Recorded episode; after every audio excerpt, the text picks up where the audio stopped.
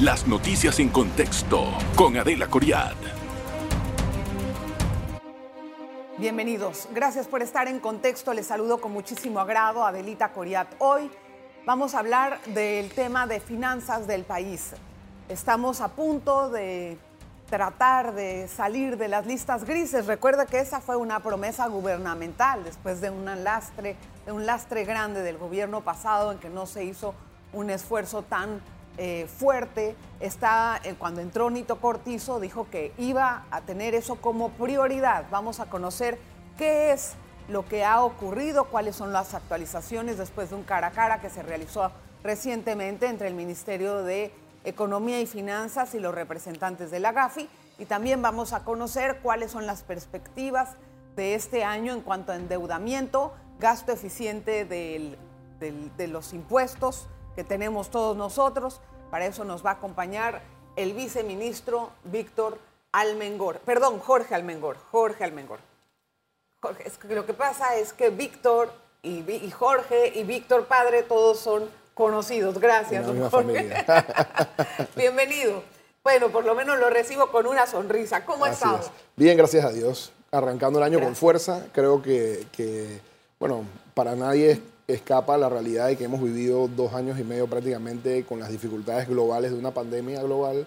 Y por supuesto que como país chico eh, y una economía diversificada, nosotros sentimos esos embates externos eh, de manera fuerte, pero eh, siendo resilientes, que es lo importante, yo creo que, que, tanto la ciudadanía panameña como el gobierno, como todos los diferentes sectores, hemos podido utilizar este último año 2022 como ese año que nos ha permitido iniciar la senda de recuperación económica, financiera y social, que, es lo que todos esperamos. Que así sea. Yo sé que usted acaba de sentarse con los representantes de Gafi para ver cuáles son los avances y los pendientes. ¿En qué ¿De qué se trató esta discusión? ¿De qué hablaron? Mira, eh, nosotros tenemos tres reuniones durante cada año con el Grupo de Acción Financiera y su grupo revisor, que son los, eh, los evaluadores pues, que tiene Panamá y todos los otros países que están en este tipo de procesos. Obviamente, como tú lo mencionaste, eh, al entrar en la administración en, el, en julio del 2019, Previo incluso a, esa instalación del presidente Laurentino Cortizo, recibimos la noticia de que habíamos sido incluidos nuevamente en esta lista gris de Gafi. Y eso conllevó que nos incluyeran en otras listas como la de OCDE, Unión Europea y demás. En algunos casos paralelas, en otros casos eh, como resultado de este tema de Gafi. Y pues en ese devenir se estableció un plan de acción de 15 puntos que debíamos concluir y ejecutar en un tiempo perentorio. Lo importante a la fecha, y creo que ahí obviamente no nos dejará mentir eh, la cantidad de resultados e información que nosotros hemos estado transmitiéndole a la comunidad, a la sociedad en general y a todos los grupos organizados aquí en Panamá, es que hemos venido incrementando significativamente el cumplimiento de estas 15 acciones. Como el programa tiene muy pocos minutos, vamos a tratar de concretar. ¿Cuántos puntos nos faltan? Yo tenía entendido que tres o dos recientemente. Sí, mira, en el último cara a cara que fue en septiembre, el previo al de enero, nosotros tuvimos el reconocimiento de una acción adicional, lo que nos llevó a 12 acciones cumplidas largamente de 15. En este de enero llegábamos con tres acciones pendientes dos de las cuales se agrupaban en el tema de registro de beneficiarios finales, que es un tema principalmente de la Superintendencia de Sujetos No Financieros, y una que tenía que ver con la capacidad del Ministerio Público de poder investigar delitos relacionados con evasión fiscal, correcto. ¿Lavado o evasión? Evasión fiscal, pero esto proveniente del el extranjero y obviamente teniendo el blanqueo de capitales como un delito precedente, que es el lavado de activos. Entonces, lo que sí podemos eh, comentar es que en esa discusión que tuvimos en el mes de enero, a principios de año, eh, prácticamente acompañados por el señor Procurador General de la Nación, la Superintendente de Sujetos No Financieros, equipo técnico de la Superintendencia de Bancos y de los demás participantes, como también la Superintendencia de Valores, la UAF y demás, todo eso, dime el resultado. logramos que nos reconocieran primero el avance significativo que el país ha tenido en los últimos meses, sobre todo el año anterior, y es altamente probable que la acción del Ministerio Público sea reconocida como una acción largamente cumplida, porque en octubre del año pasado el Ministerio Público logró dos condenas de 10 delitos que tiene Una queja frecuente de esta gente, de, los, de la GAFI, es que nosotros hacemos leyes y no las cumplimos. Entonces, ¿cuál va a ser la metodología para poder probar lo contrario. Bueno, yo creo que, que lo principal, y como te lo decía, el principal reconocimiento que logramos en este cara a cara y que lo vimos en octubre cuando me tocó ir ante el foro global de, de Gafi y reunirme con el presidente de Gafi, es el reconocimiento como país y jurisdicción de que esta administración no solamente implementa leyes, sino que las hace efectivas. Bueno, me está hablando maravillas de lo que estamos haciendo. ¿Cuándo salimos entonces? Nuestra expectativa es que el 2022 sea el año de la salida de esta lista. Entonces, ¿En este, en este año vamos a salir del GAFI? Este año esperamos que se logren las acciones y salgamos de la lista. ¿Qué nos está demorando para salir? Esos dos puntos. Los dos puntos ¿en pendientes. qué tenemos que avanzar en esos dos puntos? Mira, los dos puntos pendientes son muy puntuales, específicamente relacionados con el registro de beneficiarios finales que ya se está ya está implementando, ya está efectivo, ya está operativo. Eso están dando. En la Superintendencia de Sujetos No Financieros y que ya lleva un registro de al menos 30%, un poco más del 30% de las sociedades anónimas inscritas en Panamá. Entonces, ah, es simplemente continuar en el avance de ese registro y asegurar y garantizar que todas las autoridades competentes pueden acceder y verificar la información. Que eso ya lo hemos ¿Cuántas firmas han multado, por no tener su, información al día? Mira, ese proceso de, de, sanciones es una prerrogativa que tiene la superintendencia que lo hace de manera inmediata en el caso de que ellos entren a una auditoría externa o auditoría directa en las oficinas de las sociedades y básicamente a lo largo del proceso, eh, digamos que de avance de este plan de acción, se han confirmado sanciones que han sido transmitidas. Sí, pero ¿cuántas? Eh, no te puedo determinar las cifras porque han sido sanciones que han sido pagadas, hay otras sanciones que han sido recurridas ante la Junta Directiva de la Superintendencia, pero sí es importante mencionar que se han sancionado tanto a firmas de abogados grandes, medianas y pequeñas como abogados independientes. ¿Qué tanta reticencia hay de las firmas de abogados para proporcionar estos datos? Mira, Reticencia en el buen sentido de la palabra, luego no me van a caer. Sí, yo, yo, yo te tengo que decir que, y, sobre todo viniendo de esa industria también legal, em, que ha habido un cambio cultural en la industria legal aquí en Panamá desde hace aproximadamente tres o cuatro años hacia lo que estamos ahora mismo. Y ya no es tanto la resistencia, ahora de hecho trabajan como colaboradores estratégicos porque entienden que este proceso nos ha ayudado a mejorar eficiencias en el sistema, a fortalecer las capacidades de investigación, de supervisión y sanción. Entonces, pero, hay, quienes no, tienen muchas ganas. ¿ah? Sí, correcto, pero tenemos inclusive una mesa en la cual participan las principales firmas de abogados que son parte de eh, la Asociación de Abogados Internacionales, que son los que representan el 80% de las sociedades offshore en Panamá y ellas están brindándonos todo su apoyo en ese registro, así como también los demás abogados en el país. Tengo que hacer una pausa porque es hora de hacer el primer la primera bloque comercial y regresamos de una vez con las preguntas para el viceministro Jorge Almengor. En breve regresamos con En Contexto. Gracias por continuar en sintonía. Vamos a, a, seguir conversando con Jorge Almengor, viceministro de Finanzas. A ver, don Jorge, solamente para salir del tema Gafi, porque ya usamos todo el bloque pasado para eso, nada más quiero entender ¿Cuándo pueden ser las buenas noticias para el país para salir de la lista? Mira, nuestra, expectativa, nuestra expectativa es que eh, en febrero, que vamos a tener la reunión con el Foro Global, ahí se apruebe el último reporte del último cara a cara que fue en enero. Y si quedan pendientes dos acciones, por ejemplo, del plan de acción, que serían tener cumplidas 13 de 15, quedando dos pendientes, en el cara a cara del mes de abril tengamos suficientes elementos para poder solicitar que nos reconozcan el cumplimiento de las dos acciones y que ordenen una visita in situ a Panamá para verificar la jurisdicción. Y eso nos llevaría entonces a la última reunión de septiembre, octubre, para que se logre la salida. ¿Y se logrará después de cumplir todo esto? Bueno, nuestra, expectativa y... Luego sacan otra cosa también. Esto, mira, es la prioridad principal del presidente Cortizo, salir de la lista gris. Sabe que el otro día entrevisté a, un economista y me dijo que eh, también y yo no sé si es verdad, quiero ver qué es lo que se ha hablado. ¿El tema de la ley de extinción de dominio influye en esta, en esta salida de la GAFI o no? No necesariamente, no es una acción comprometida, pero eh, obviamente es una mejora al sistema de la jurisdicción en el tema de prevención y sanción. Pero no debe ser una condicionante. No es una condicionante. Estamos no está relacionada con el plan de acción. Otra pregunta. El grado de inversión del país y de la deuda, como están considerándonos, Ahorita mismo estamos pues eh, con un déficit, bueno, con un tope de, deuda importante. ya lo está hablando el ministro con respecto a la ley de responsabilidad fiscal que tiene su plan. Esa no es la pregunta, sino cómo nos van a calificar en esta próxima eh, revisión, tomando en cuenta que tenemos un plan con la minera que todavía no hemos solucionado y también no hemos solucionado el IBM. Estas dos cosas las están observando muy de cerca las calificadoras. ¿Cuál es la perspectiva?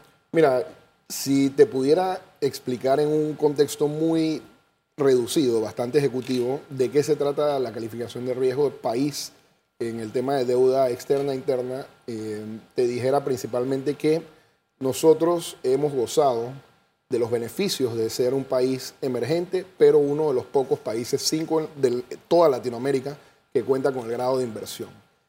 ¿Qué quiere decir eso? Que el acceso al financiamiento para Panamá es mucho más rápido, es más líquido y es más barato. Es verdad, pero tenemos perspectiva Obviamente, eso está basado, pero nos mantenemos en eh, eh, diferentes escalones de grado de inversión, en grado de inversión principalmente. Eso está basado en tres o cuatro pilares principales, que son el crecimiento económico la propiedad de un país, la generación de ingresos corrientes, sobre todo los ingresos tributarios, por supuesto que mantener una disciplina fiscal que te permita cumplir con los parámetros de déficit y una deuda pública, que incluye la interna y externa, controlada. En el caso del crecimiento económico, se ha demostrado en el año 2021 que nosotros crecimos a una razón de por lo menos 15%. En el 22 esperamos que en las próximas semanas el Instituto Nacional de Estadística y Censo emita el comunicado en donde se establece un crecimiento para Panamá que no va a ser menor del 9%. Debe ser incluso un poco mayor que eso. Con todo y la mina parada con todo lo, que, se para, Porque ahorita está continuando sin contrato. Esa es la información estadística de la capacidad 9 productiva del de crecimiento 9% de, este de crecimiento en el 2022 mínimo. En el 2022. Ah, en el 2023 yo estoy hablando. Ah, recuerda ah, que los análisis de las agencias calificadoras se basan en función de las cifras reales emitidas. Pero para el 2023, ¿cuál es el En el 2023 nosotros tenemos una expectativa de crecimiento de al menos 4.5 al 5%. Eso es lo que yo había escuchado. Que obviamente viene relacionado con una desaceleración económica a nivel internacional. Yo entiendo. A ver, sigamos con los otros puntos. ¿Cuál va a ser la posición de las calificadoras? Según el comportamiento de todos los elementos que nos dijo y los temas que todavía tenemos por resolver. Nosotros tenemos una comunicación fluida y constante con los diferentes organismos multilaterales, incluyendo el Fondo Monetario, que nos hace una revisión de artículo 4 todos los años y que la hicieron y la concluyeron en diciembre del año pasado, así como también con las agencias calificadoras. Y por lo menos te puedo comentar de que desde la perspectiva de crecimiento económico nos ven con los mejores ojos porque somos uno de los primeros países en la región e inclusive en el mundo en crecimiento en los últimos dos años. Desde un punto de vista de generación de ingresos, que es fundamental, y esa es la parte que nos toca a nosotros responsablemente eh, de manera principal como viceministro de Finanzas, te puedo comentar que en ingresos corrientes tuvimos una mejora de eh, más del 21% con respecto al año 2021 y en ingresos tributarios tuvimos una mejora de más del 28% con respecto al año anterior. Y no solo eso, Adelita, que es importante para la comunidad el año 2022 fue el año de mayores ingresos corrientes de esta administración, incluso mejores que en el año 2019, que fue un año previo a la pandemia. la mitad. Sí, pero Jorge, ya entendí que estamos bien en algunos aspectos, pero estamos mal en muchos otros que son cruciales para la economía del país. No podemos taparnos los ojos. No hemos resuelto el tema de IBM y este gobierno lo tiró para atrás. O sea, no lo van a resolver. El tema de la mina, todavía no tienen un contrato firmado Ojalá que sea pronto, todos queremos que sea así, pero en el caso total de que no sea así, en el caso más drástico de que no sea así, ¿qué es lo que piensa hacer el ministerio? ¿Cuál es la renta sustitutiva que tiene ahí? Mira, para nosotros es importantísimo que el tema de la mina se resuelva y de hecho entendemos que las negociaciones están tan cerca de firmar un nuevo contrato porque obviamente no lo hay producto de la, de, la orden que emitió la Corte Suprema de Justicia y pues eh, esto es tan sencillo como que antes de que se declarara la inconstitucionalidad del contrato, esa mina representaba ingresos corrientes para el Estado de más o menos 35 a 50 millones de dólares anuales y con las nuevas negociaciones representaría 10 veces ese monto, prácticamente 365 millones. Está en papel, no están esos ingresos presupuestados, es decir, que cualquier ingreso adicional, cualquier ingreso que se dé producto de la mina para el Estado serían ingresos adicionales a los presupuestados. Bueno, pero de todas maneras. O sea, es fundamental, obviamente, mantener una operación de ese tipo. ¿Van a recibir pronto el dinero de las eh, de lo, que tiene que pagar la mía, de las regalías anuales? es que una vez se resuelve el contrato, se firme y ahí se produce la obligación de recibir los dividendos. Mientras tanto, ese dinero que no que había sido presupuestado, pero que no tenemos, No, es que no está presupuestado, es lo que te acabo de lo comentar. presupuestaron para el 23. Ni en el 22 ni en el 23 está presupuestado como ingresos. Y cualquier ingreso sería adicional. Ese es el manejo prudente y sano que esperan las agencias todas- calificadoras. Y que va de la mano, Adelita, con el tema del déficit Pero- fiscal. pero- porque precisamente tú comentabas algo. El déficit fiscal que está resuelto y que es un tema que eh, obviamente estamos en cumplimiento con la ley de responsabilidad social fiscal. Hay muchos países que no lo hacen. Y hay que entender algo. Del año 2021, que cerramos con un déficit fiscal que nos permitía la ley de 7.5, cerramos en cerca del 6.9, 7.01. Este año, en el 22, bajamos eso y debíamos bajarlo hasta menos del 4%. Eso- y, en el eh, 23 bueno, eso se tiene que bajar al 3%. planificación, Esa fue la planificación Esa es parte que de la hizo el ministro. Héctor Alexander. Correcto. Lo que yo me pregunto es cuándo se va a recortar el gasto que no es necesario. Tienen una planillota que dijeron que iban a recortar y ahí quedaron, nada más se fueron los jubilados. Y vino el censo y empezaron a contratar gente por dos, tres meses con 700 dólares y 1.300. Entonces, yo no veo recorte. Sí, mira, yo creo que el manejo prudente y eficiente de la asignación de gasto es una de las claves en la disciplina fiscal. Y ahí nosotros, nuestra Dirección de Presupuesto de la Nación, como tú bien lo has comentado, el ministro Alexander, en conjunto con el presidente y todo el equipo de gabinete, están sentados en la mesa buscando priorizar el gasto operativo principalmente, sin desmejorar las condiciones del gasto de inversión de capital, que obviamente es el que más tiene un Sí, valor Jorge, productivo. pero eso lo llevan diciendo todos los años. Discúlpame que te hable así. Yo respeto enormemente al ministro y a todo el equipo del MEF. De verdad, los, los respeto muchísimo como profesionales. Pero yo no sé si es que se está metiendo la política en sus planes, porque vienen todo el, el quinquenio hablando de eso, pero no vemos recortes. De verdad, no vemos recortes. Yo creo que, que- que se han dado eh, mitigaciones de gasto importantes. De hecho, este año, en, hace dos semanas, se aprobó en Consejo de Gabinete una resolución de gabinete que hace una reestructuración del presupuesto por 200 millones de balboas en gasto operativo, precisamente, para poder hacerle frente a otras necesidades.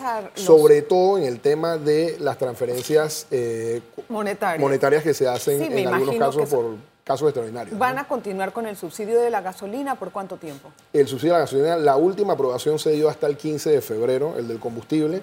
Eh, después esperamos ver que, cómo se resuelve esa situación y ver si de aquí haya eh, los precios hayan mejorado. Y bueno, será una decisión también del Consejo de Gabinete si se extiende o no luego de ese plazo. ¿Y el vale digital? El vale digital ha sido extendido hasta, si no me equivoco, el mes de marzo. Y eso, precisamente, el- la reestructuración que se dio de los 200 millones de balboas en una resolución de gabinete reciente va orientada principalmente a hacerle frente a esas obligaciones y a otras obligaciones de emergencias ambientales en Bueno, entonces diferentes sí estamos viendo cómo se está reacomodando el presupuesto y no es necesariamente... Hay que, hay que poner un ojo más crítico porque lo están viendo todos los economistas del país, están hablando de eso, pero el Ministerio de Economía y Finanzas, yo no digo que no es que no escucha, yo siento que no está pudiendo hacer lo que quisiera hacer. Tengo que hacer una pausa. Regresamos enseguida. En breve regresamos con En Contexto. Gracias por estar aquí en contexto hoy con el viceministro de Finanzas, Jorge Almengor. Bien, eh, van a haber algunos recortes presupuestarios. Creo que la pregunta se cae del peso porque estamos en un año preelectoral. Pero a nosotros nos gustaría saber como ciudadanos si es que en algún momento va a haber más recortes en la planilla o se va a priorizar el gasto con algunas cosas que tenemos de verdad que son necesarias y no derrochar en alquiler de vehículos, viajes. O sea, estamos viendo los ciudadanos lo que está pasando con el presupuesto. Sí, mira, yo creo que, que la clave, y como tú bien lo mencionabas, es que seamos más eficientes con el uso de los recursos que son limitados.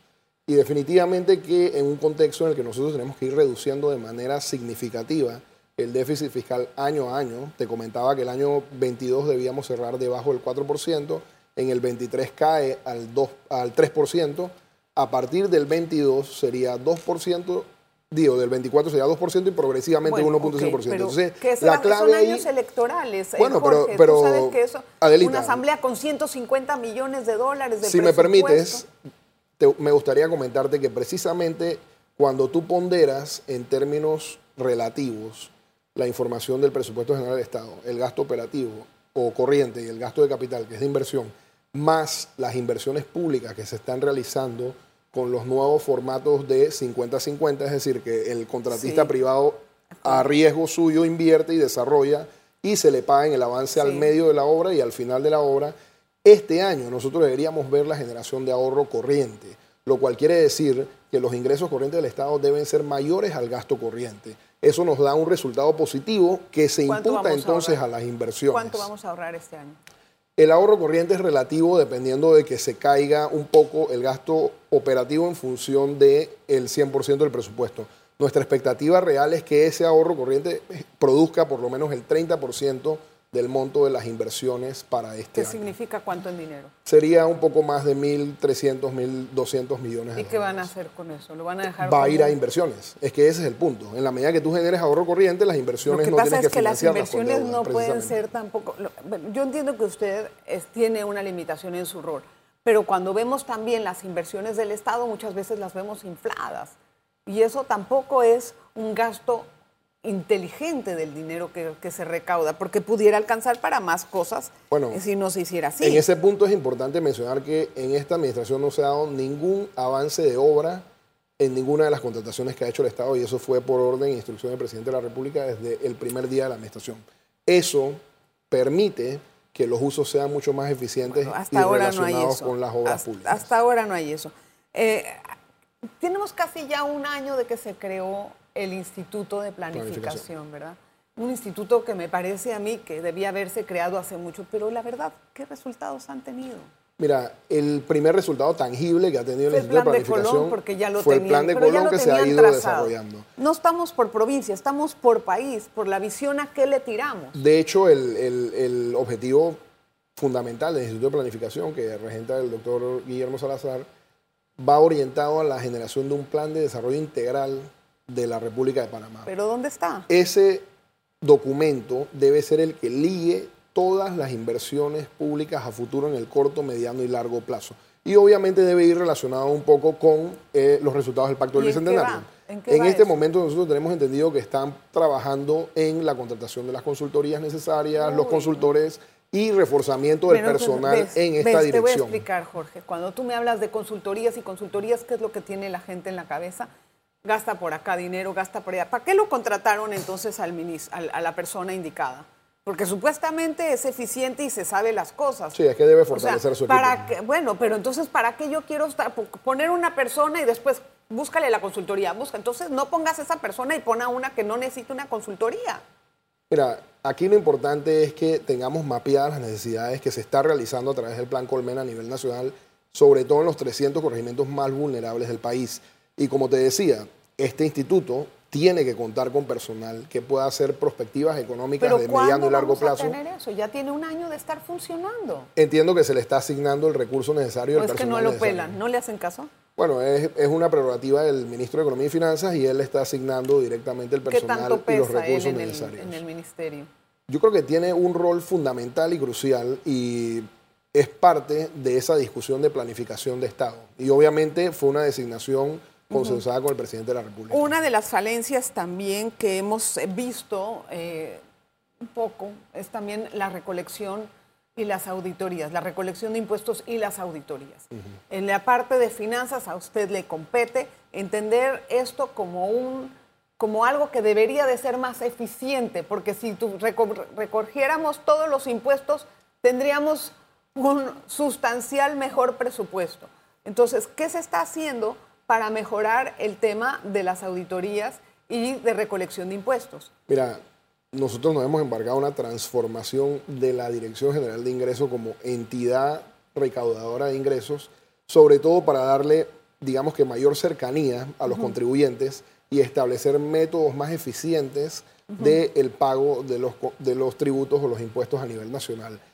En- dentro de esas capacidades y uno de los pilares más importantes obviamente es el fortalecimiento tecnológico que va de la mano con la apertura, por ejemplo, de los nuevos modelos de facturación, entre ellos las impresoras fiscales, Sí. ahora conectadas con la Dirección General de Ingresos, las facturas electrónicas e inclusive se desarrolló, y te lo comentaba hace un momento, un facturador gratuito, que eso va orientado a las personas Que o no contribuyentes que son de un nivel, digamos que no superior a un millón de balboas y con cierto nivel de facturación mensual.